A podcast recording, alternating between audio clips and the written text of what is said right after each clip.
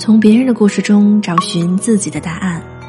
这里是个人发展学会，我是薇姐，欢迎收听高情商女人的心智修炼。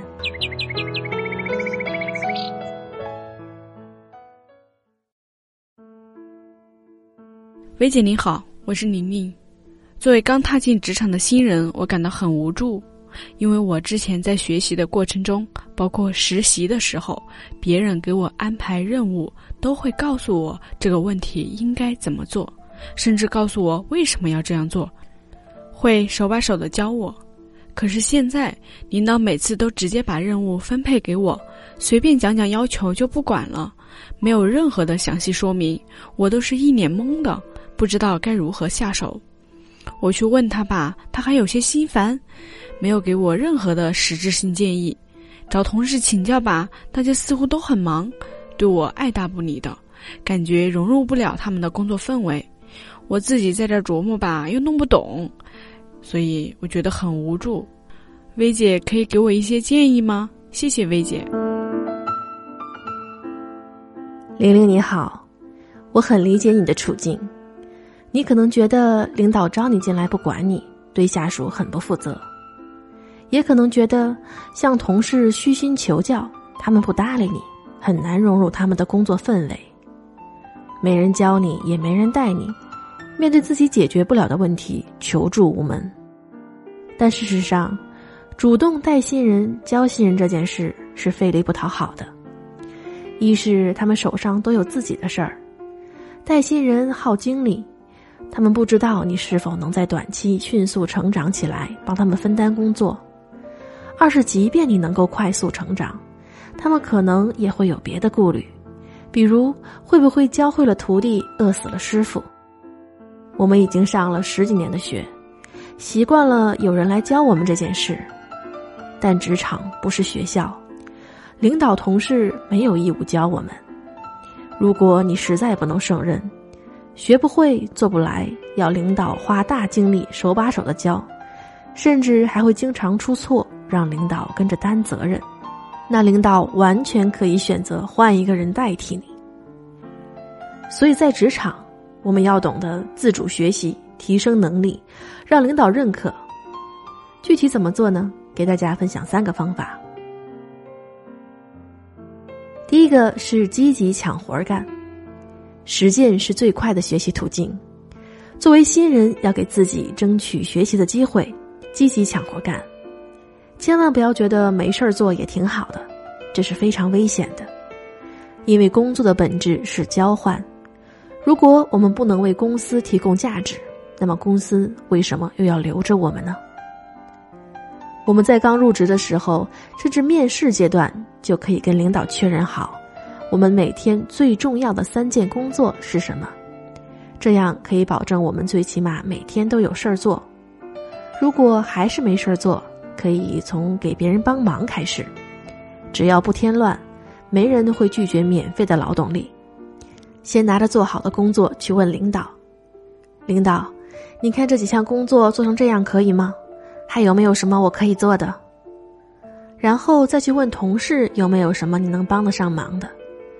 不要觉着白帮忙傻，在给别人帮忙的过程中，遇到不懂的问题，别人才愿意教你。你也才有机会偷师，而且，因为你给同事帮忙，还可以跟同事积累了感情，建立信任。在工作中，我们跟同事的关系是非常重要的。好的同事关系不仅能让我们的工作更愉快，还可以让我们更容易取得成就；而糟糕的同事关系会严重影响我们的心情，阻碍我们的发展。所以我们在工作中，如果遇到了同事关系的困扰，要及时解决。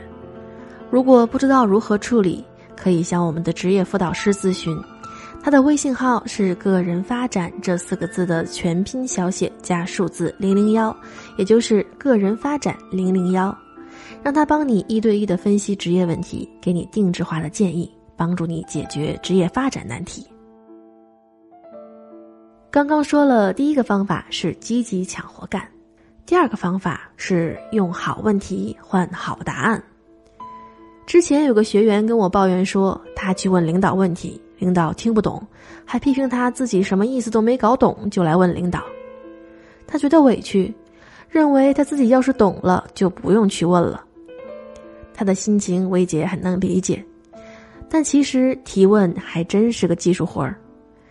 一来就像前面说的，领导同事没有义务教我们，所以我们得让他们愿意回答；二来是提问的质量不同，回答的质量也会天差地别。那么怎么提出好问题呢？最起码的就是问前先研究，不做伸手党。凡是网上过往资料。公司的制度、手册、指南里能查到的，就不要去问别人，除非很紧急。你可能觉得，我问一下不比查起来方便多了吗？他们打起来也不费什么劲儿。但是你要知道，这样不做准备就问，会让人家觉得很不被尊重，一来二去就再也不愿意好好回答你的问题了。除此之外。我们要让对方回答我们的过程很舒服，必要的恭维和感谢千万不能少。比如，领导，我觉得这事儿还是得问您，因为您最专业。这样的话，对方听完之后是开心的。另一个比较常见的情况是，很多人提问的时候说不明白，表达不清楚，问不到重点上。如果是这样。大家可以试试我自创的 A B O 血型提问法。A 就是 appeal 诉求，一句话描述你通过提问想解决什么。B 就是 background 背景，具体描述一下别人帮你解决问题需要了解的背景。O obstacle 障碍，简要描述你在自己解决的过程中遇到了哪些障碍。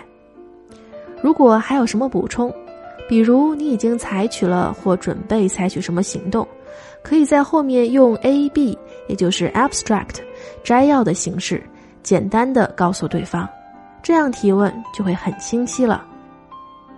好，再总结一下 A B O 血型提问法：A 诉求，B 背景，O 障碍，大家记住了吗？刚刚说了积极抢活干和用好问题换好答案两个方法，我们的第三个方法就是和领导保持同步。刚入职场的时候，没人带确实会让我们非常愤懑无助，但其实我们要做的不是等别人来带我们，而是要把领导当做我们的资源去主动撬动。那么，怎么去撬动领导这个资源呢？最基本的就是要让领导觉得我们做人懂事儿、做事靠谱。我们在刚开始工作的时候，每一项工作都要记录自检、总结经验。工作有进展不饱和，都要主动和上司沟通。此外，还有一个很好的方法，就是主动写周报发送给领导。周报看起来是个很简单的动作。但它其实是帮助我们对自己工作进行积累、改进、提升效率的最好方式。其次，也是我们向领导展现良好的工作态度，让领导掌握我们工作量，并且可以让我们的工作能够做到有迹可循的好办法。我们可以在周报里用数据展示一下我们的成果，还有对工作中问题的分析总结，以及对改进方式的思考。还有下阶段的主要目标等等。总之，周报是一个让我们与领导保持同步的好工具，大家要好好利用。好啦，今天这期节目就到这里了。总结一下，当我们在工作中没有竞争力，想学习又求助无门的时候，给大家分享了三个方法。第一个是要积极主动的抢活干，多去实践。才是最好的学习方式。